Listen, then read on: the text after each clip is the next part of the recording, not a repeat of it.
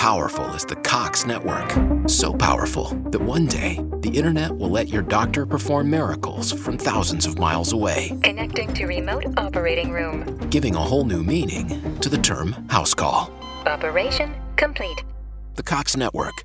With gig speeds everywhere, it's internet built for tomorrow, today. Cox, bringing us closer. In Cox serviceable areas, speeds vary and are not guaranteed. Cox terms apply, other restrictions may apply.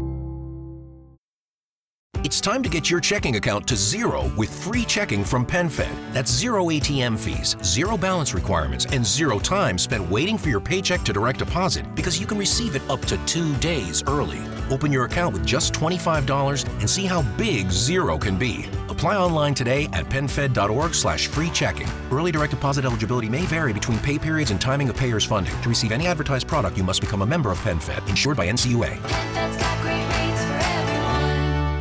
¿Cómo están amigos? Bienvenidos a un nuevo capítulo de Revolución Circular, podcast de economía circular y cuarta revolución industrial aquí en TX Plus, el primer gran medio digital de ciencia y tecnología. Soy Peter Ostoich y les recuerdo que pueden ver este capítulo y todas las entrevistas anteriores del podcast visitando nuestra página web en www.revolucioncircular.org. Hoy tengo una gran invitada, me acompaña Camila Moreno, coordinadora de las escuelas Comida para Todos y directora de la Fundación Gastronomía Social.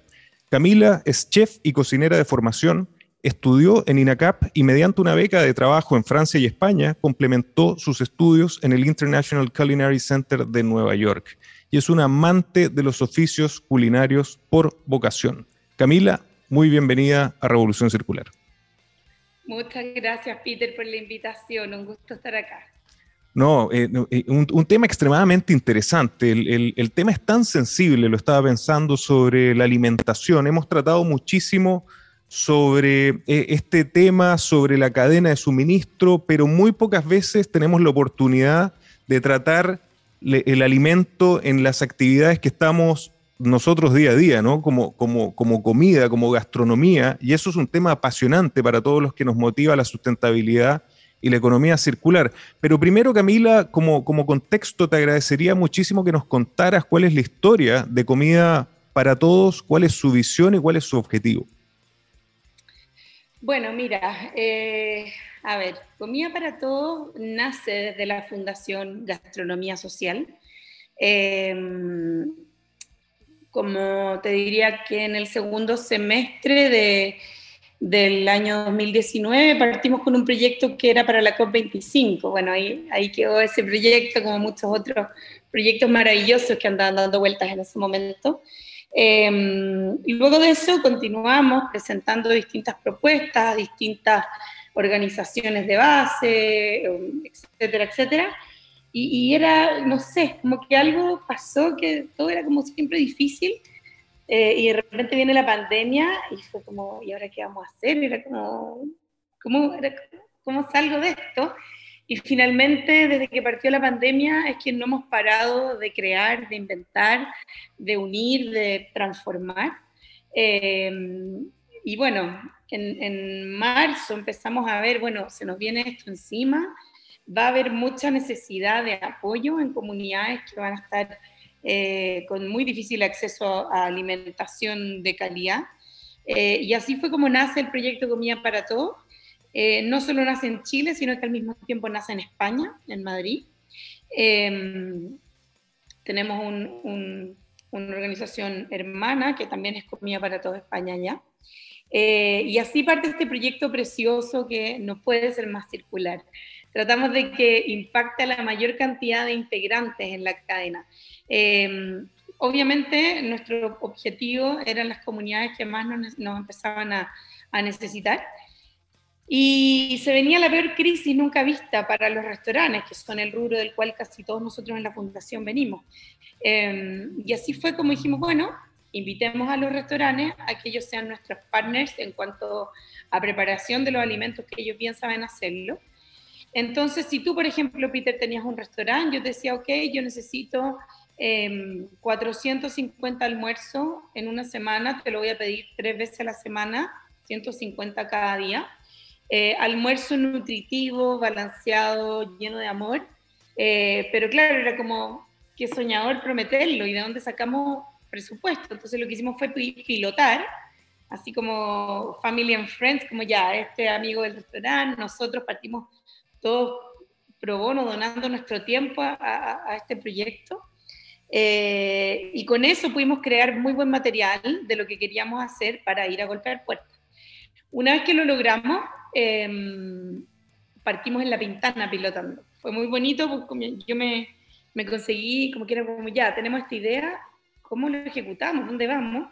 Y dije, bueno, ¿qué alcaldesa o alcalde que yo más veo en los medios moviéndose por su comunidad? Y dije, Claudia Pizarro, me cae conseguí su celular, la llamé, Carevalo, eh, nos acogió increíblemente, nos dio contactos de organizaciones de base, de su Dideco directa, y así fue como llegamos a, las comunidades en La Pintana, que es donde más fuerte estuvimos, pero nos expandimos mucho más. ¿Y cómo funciona esto? Yo te mando a hacer a ti, restaurante, eh, una cierta cantidad de almuerzo. Eh, te pido que para poder estar en el proyecto tienes que incluir a dos pequeños productores en la cadena productiva, pesca artesanal, agricultura familiar, etc. Em, y luego, ¿cómo nos llevamos esta comida desde un restaurante, no sé, en Vitacura a La Pintana? Y ahí dijimos, transportista escolar. También están hasta acá, la peor crisis, todo en la calle, y ellos eran nuestros fiscalizadores y transportistas, además de algunos transportistas de turismo. Buscábamos como ese tipo de, de transporte. Ellos llevaban este almuerzo respetando cadenas de frío en unas cajas especiales y los entregábamos en distintas comunidades que ahí solamente tenían que retermalizar, es decir, calentar la comida, que podían venían bolsas de vacío grandes, por lo tanto podían meter la bolsa al agua y sin manipulación alguna, muy poco riesgo sanitario también. Eh, y así es como partimos. Era muy bonito porque llegábamos a las comunidades y nos decía, claro, este charquicán está increíble, pero ustedes van a volver, que es lo que pasa con muchos proyectos. Y nosotros no solo volvimos, sino que nos terminamos quedando en varias comunidades. Y ya te voy a contar hacia dónde ha ido eh, avanzando un poco el proyecto.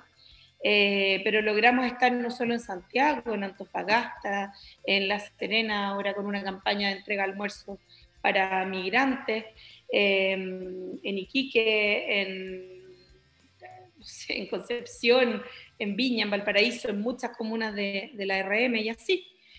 Y, y, nada, nosotros nos comprometíamos con las comunidades por lo menos por tres meses. O sea, como que realmente fuese una ayuda, porque si yo voy un día y le doy almuerzo un día, sí, es un día que van a tener buena comida, pero después qué? Seguir comiendo las cajas que les llegaban con legumbres que les ocupaban una cantidad de gas cocinar que no tienen tampoco. Entonces así es como un poco se va formando y se va gestando el comida para todos eh, matriz. Excelente. Felicitaciones desde ya por, lo que están haciendo y es increíble cómo esto nace desde la sustentabilidad y pasa por este filtro tremendo que, ha sido, que todavía estamos viviéndolo, la pandemia, y en ese sentido te quería contar cuál es el contexto en el que ustedes se encuentran eh, y en que se encuentra este, esta industria, esta actividad, la gastronomía y los alimentos cuando te enfrentas a una situación como, como la de la pandemia. Eh, de repente no hay mucha conciencia de lo frágil que, que, es nuestro, nuestro ecosistema.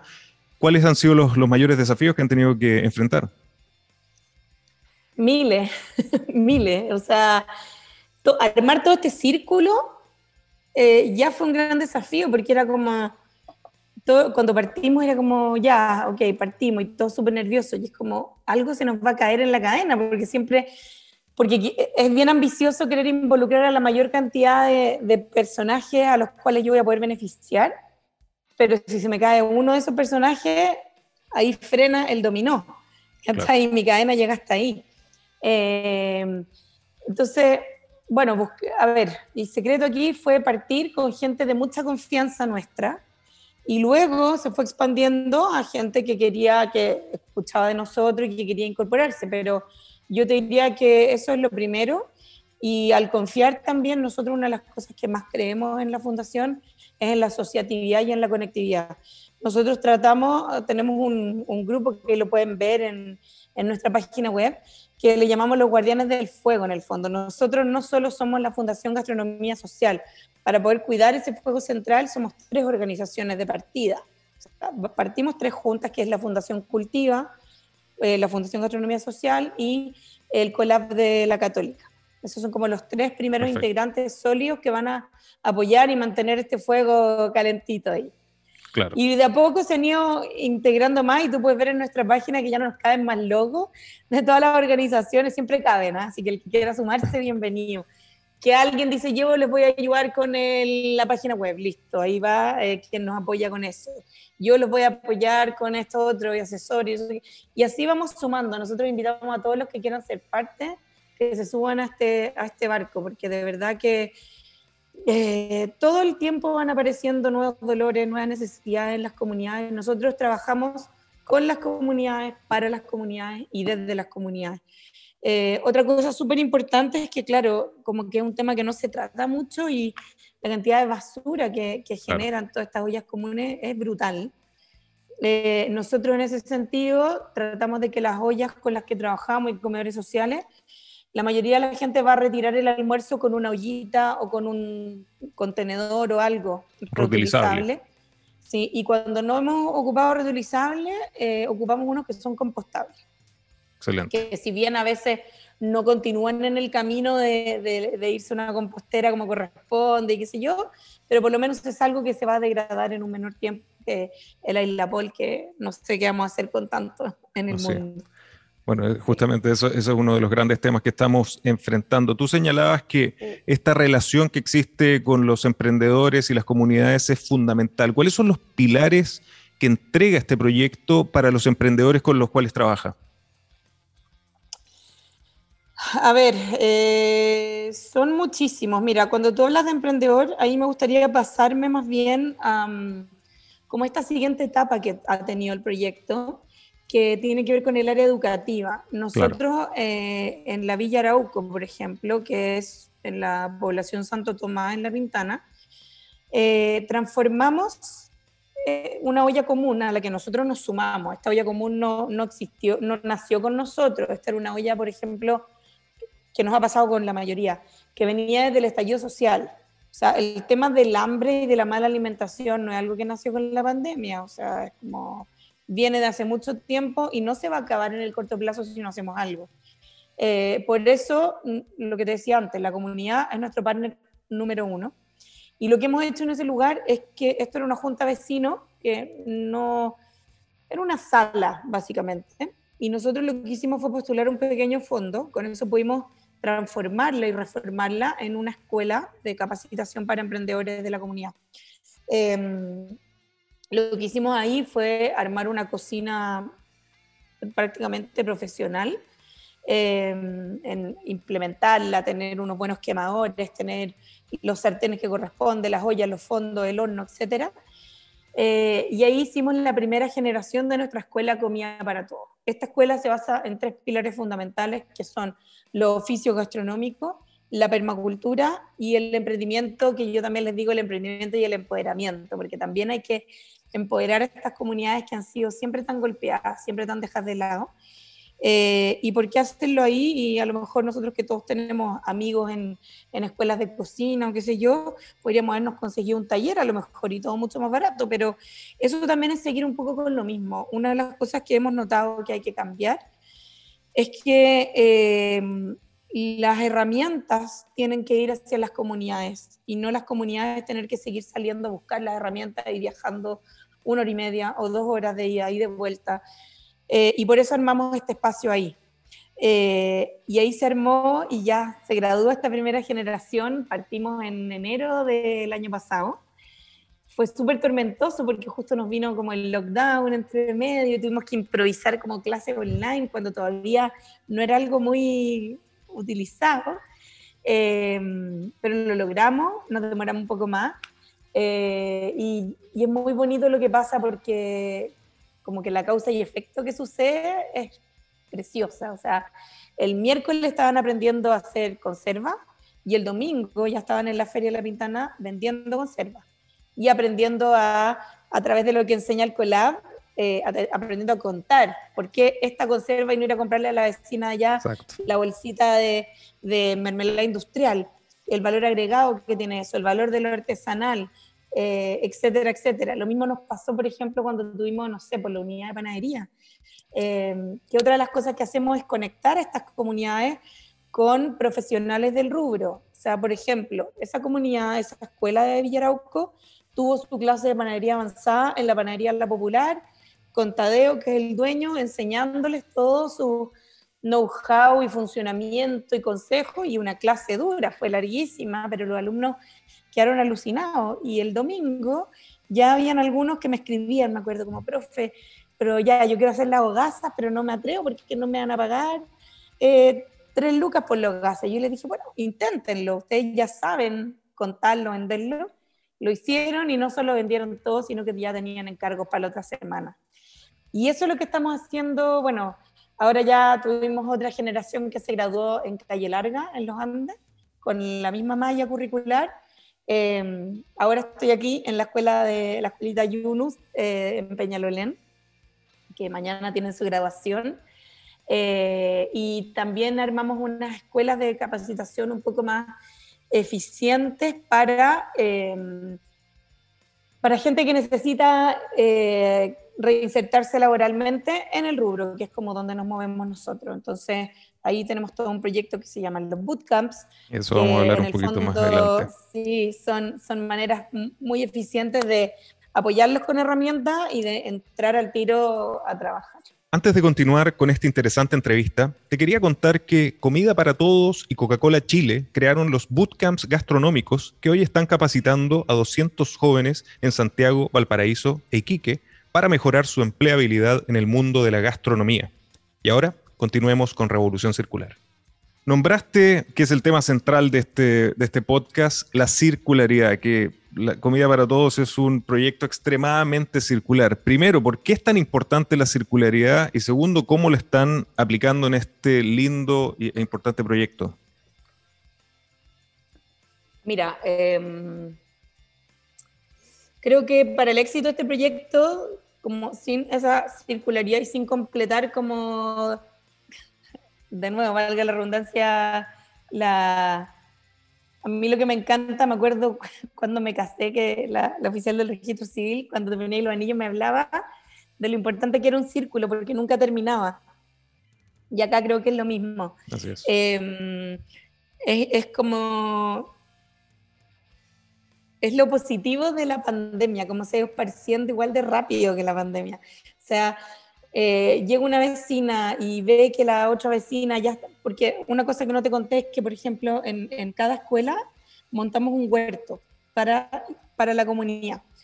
Entonces empieza a pasar que, bueno, aprenden, incluso ya dejan de haber desechos, todos los desechos orgánicos vuelven a la tierra, eh, aprenden el valor de todo eso. Hay algunos alumnos que, en, Calle Larga que tienen un emprendimiento que tiene que ver con permacultura, eh, hay otro alumno que ya vende compost, entonces de nuevo, es como en todo este proceso que dura no más de tres meses que es la escuela, ellos están con las cabezas abiertísimas, están, cada cosa que les entra es como, como vamos pasando al mismo tiempo por los tres pilares, están todo el rato viendo esas oportunidades en todos lados.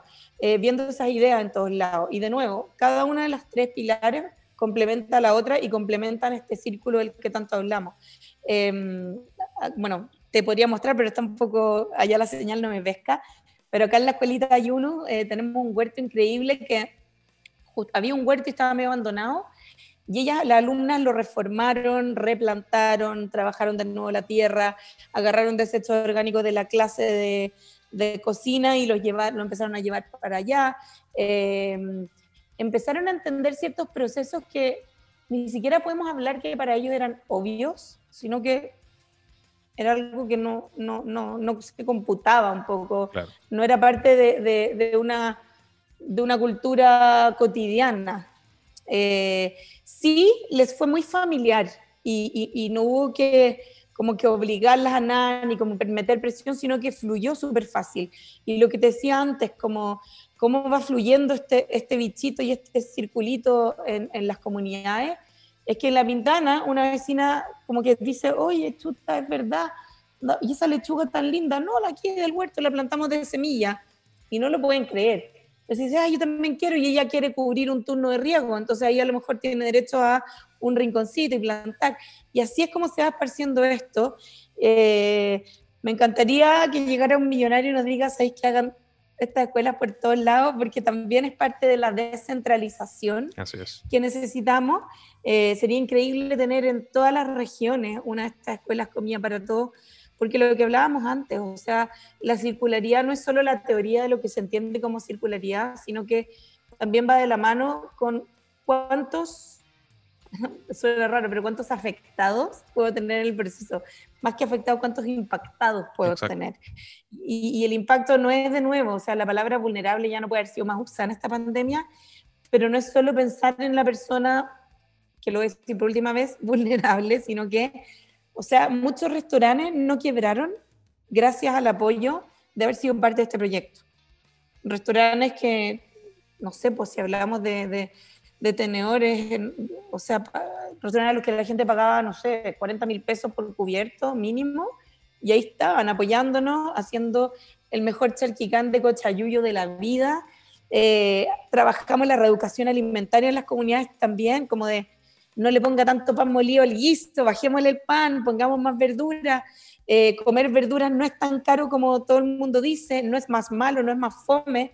Eh, por ejemplo, en una de las comunidades nos llegó una donación de aceite de oliva gigante y ellas eran buenas para otros aceites. Comían pan con mayonesa, aceite, no sé qué. Y ahora les llego a quitar el aceite de oliva y me matan, ¿sabes? Porque aprendieron el valor agregado, eh, entendieron que les hace mejor a la salud, es más sabroso y ahora yo las pillo ahí comiendo pan con aceite de oliva. Entonces, y es muy bonito como sin querer y lentamente eh, todos los integrantes de esta comunidad gigante tienen su propio beneficio, benefician a otros, impactan a otros, no solo a ellos. Eh, y si hay algo que hemos aprendido es el poder de las comunidades. O sea, nosotros estamos todo el día aprendiendo. Nos pasaba que a veces iba uno de los chefs de los restaurantes a una de las comunidades a cocinar y, claro, todos éramos como, uy, va a ir él a enseñarle o sea, terminaba él también aprendiendo muchísimo. Entonces, era esta interacción eh, preciosa en que era un poco un win-win para los dos, en el buen sentido. Eh, tanta información para desempacar en todo lo que señalabas, pero realmente coincido en que, y lo hemos visto a, lo largo de distintas industrias que cubrimos en el, en el podcast, Camila, es la, la, pandemia fue como un acelerador de, de muchos procesos tecnológicos, pero también fue la vuelta al sentido común. Y yo creo que en ese sentido la economía circular ayuda muchísimo, porque realmente eran prácticas que se han hecho casi milenario, eh, que se hacían hasta hace unas pocas décadas, pero en algún minuto perdimos un poco ese sentido común y esto nos ha ayudado. Yo creo que el caso de Comida para Todos es clarísimo en ese sentido. Colaboración, educación, me encanta el tema de crear relatos eh, y justamente ahí lo que tú decías, y, eso es lo, que buscamos en el podcast, que, que, se vea más el caso, pero que, que, se muestre a través de algo atractivo como lo que ustedes están haciendo y no tengo duda que van a tener apoyo en ese sentido. Y como, y como última acotación, porque lo nombraste, también, por ejemplo, el tema de las conservas. Eso es absolutamente economía circular, es mantener el valor de los productos durante el mayor tiempo posible, cosa que no lo teníamos, había desaparecido, ¿no? Totalmente. Y, por ejemplo, en las comunidades, eh, especialmente en La Pintana, muchas de las personas que van a la escuela y que mm, o van a buscar comida o qué sé yo, eh, la interacción con la feria es impresionante. O sea, la feria es el centro neurálgico de cada una de las comunidades. Así es. Y, empezó a pasar que, claro, era como, se había mucho desperdicio, aprendieron a reutilizar eh, frutas y verduras que no tenían por qué hacer desperdicio, sino que todo lo contrario. Em, y nos han, las mismas otras comunidades, por ejemplo, de otra población que está al lado, nos han venido a pedir ayuda para que tratemos de implementar un sistema eh, muy similar, porque en el fondo lo que queremos hacer es algo también con esa circularidad de zero waste en un 100%. Em, y entender que, que, no hay que esperar a que como que la fruta esté media podría para hacer mermelada, que es una cosa que es súper equivocada por lo que mismo que tú dices. O sea, si yo en una conserva lo que quiero lograr, mi, mi luz al final del camino es que quiero alargar la vida útil de una materia prima, ¿por qué quiero alargar la vida útil de algo que está podrido? Eh, entonces, entender, ok, si no lo consumo todo vendiéndolo, perfecto, esta otra parte la puedo procesar y tengo un producto con un valor agregado alucinante. Y todo eso eh, las comunidades lo han entendido increíblemente bien, eh, lo han valorado muchísimo y lo cuidan muchísimo, que eso es lo importante. Qué lindo, qué lindo. De hecho, yo generalmente digo en algunas de mis charlas, en América Latina llevamos la economía circular en el ADN, pero no lo llamábamos economía circular, lo llamábamos sobrevivencia, lo llamábamos innovación permanente, ¿no? Para mí el gran ejemplo de, la economía circular es el trueque. No hay nada más circular que el trueque. Y acá termina pasando lo mismo. O sea, algunas voluntarias de la olla eh, ellas van, cocinan para su comunidad y gracias a eso se llevan el almuerzo y la comida para su casa. Claro. Se no tiene que gastar ese día ni en almuerzo ni en comida. Entonces, de nuevo, es como yo te doy mi tiempo, tú me das comida, listo, todos ganamos. Yo riego la huerta, me llevo un par de lechugas y así estamos implementando este sistema eh, desde realmente las organizaciones de base. Eh, han, han, aprendido a postular a fondos a través de esto. Una de las cosas que se enseña esto eso también eh, nosotros mismos postulamos algunas de las mujeres con que hemos estado trabajando eh, a un premio que hubo de, un banco y se lo ganaron y con eso pudieron, por ejemplo, hay una que tenía un proyecto de reciclaje en el tintero y que nunca lo había podido hacer, bueno, ahora compró las herramientas, compró las pinturas que necesitaba, etcétera, etcétera, y va a partir su proyecto de reciclaje eh, en la ventana. Excelente.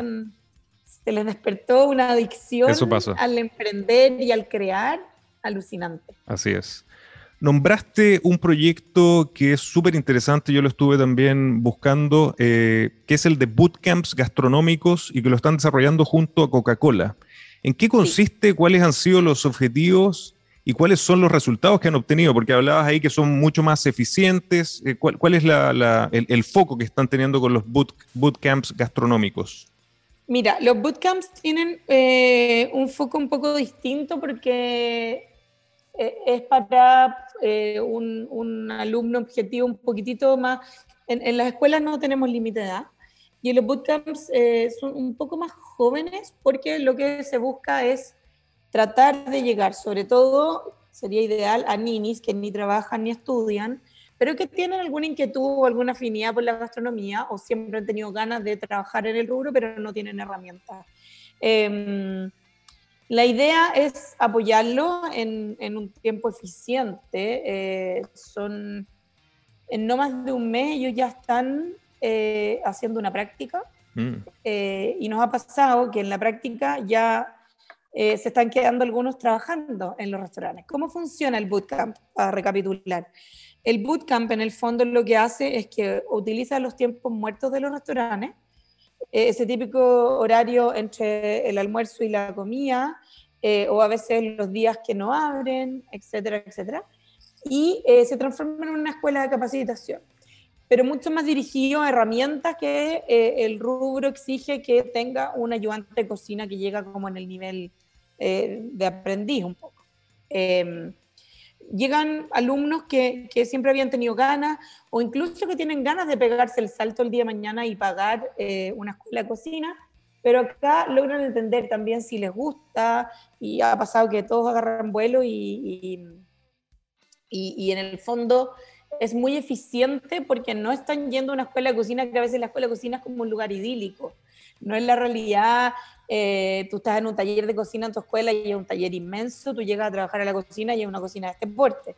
Entonces lo que hacemos es que ellos aprendan dentro de una cocina verdadera de restaurante. No solo se capacitan en cocina, sino que también en servicio. Entonces, muchos les gusta más atender, por lo tanto se van por esa área, pero pasan por las dos áreas, eh, en donde tienen una cierta cantidad de horas en salón y una cierta cantidad de horas en cocina. Luego de eso tienen una práctica profesional en eh, puede ser el mismo restaurante donde estudiaron o a veces pueden ir a otro restaurante de nuestra red de, restaurantes eh, amigos que se han ido sumando al proyecto. Eh, entonces es muy bonito porque los profesores también son docentes que o están vinculados con una escuela de cocina, pero también están vinculados con el rubro. Entonces tienen ambas realidades en el cuerpo y transmiten esas realidades a los alumnos.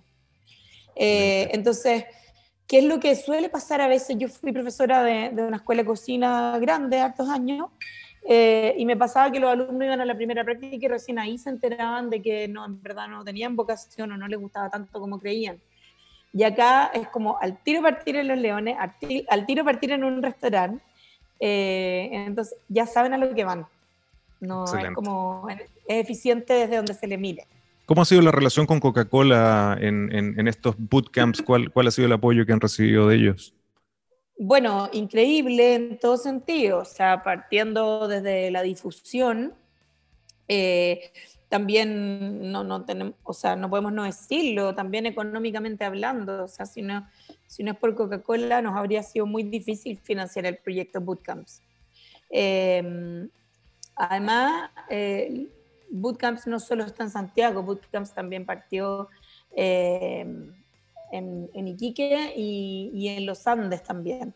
Y en Santiago, en Peñalolén. Y eso, partimos con eso pilotando y ahora viene ya, estamos con la convocatoria para una nueva generación. Eh, por ejemplo, lo que sucedió en, en Mayoco, en el restaurante Múnich, que fue una de, de las sedes de los bootcamps, eh, la mayor parte de los alumnos se quedó trabajando ahí. Eh, como que les gustó tanto el lugar, al lugar les gustaron tanto los alumnos y la actitud eh, y la disposición que la gran mayoría ya está y se quedó trabajando en, ese restaurante. y así nos ha pasado con, con casi todo lo, el proyecto Bootcamps. Buenísimo, excelentes noticias y qué bueno que, que, aprovechamos este, este momento. Lamentablemente se nos va el tiempo, Camila quería ah, preguntarte dónde podemos invitar a las personas que nos escuchan de todo el mundo a conocer más sobre comida para todos. Pueden buscarnos en nuestras redes, en Comida para Todos CL en Instagram, eh, o también pueden ver nuestra página que es sin triple es gastronomía.social.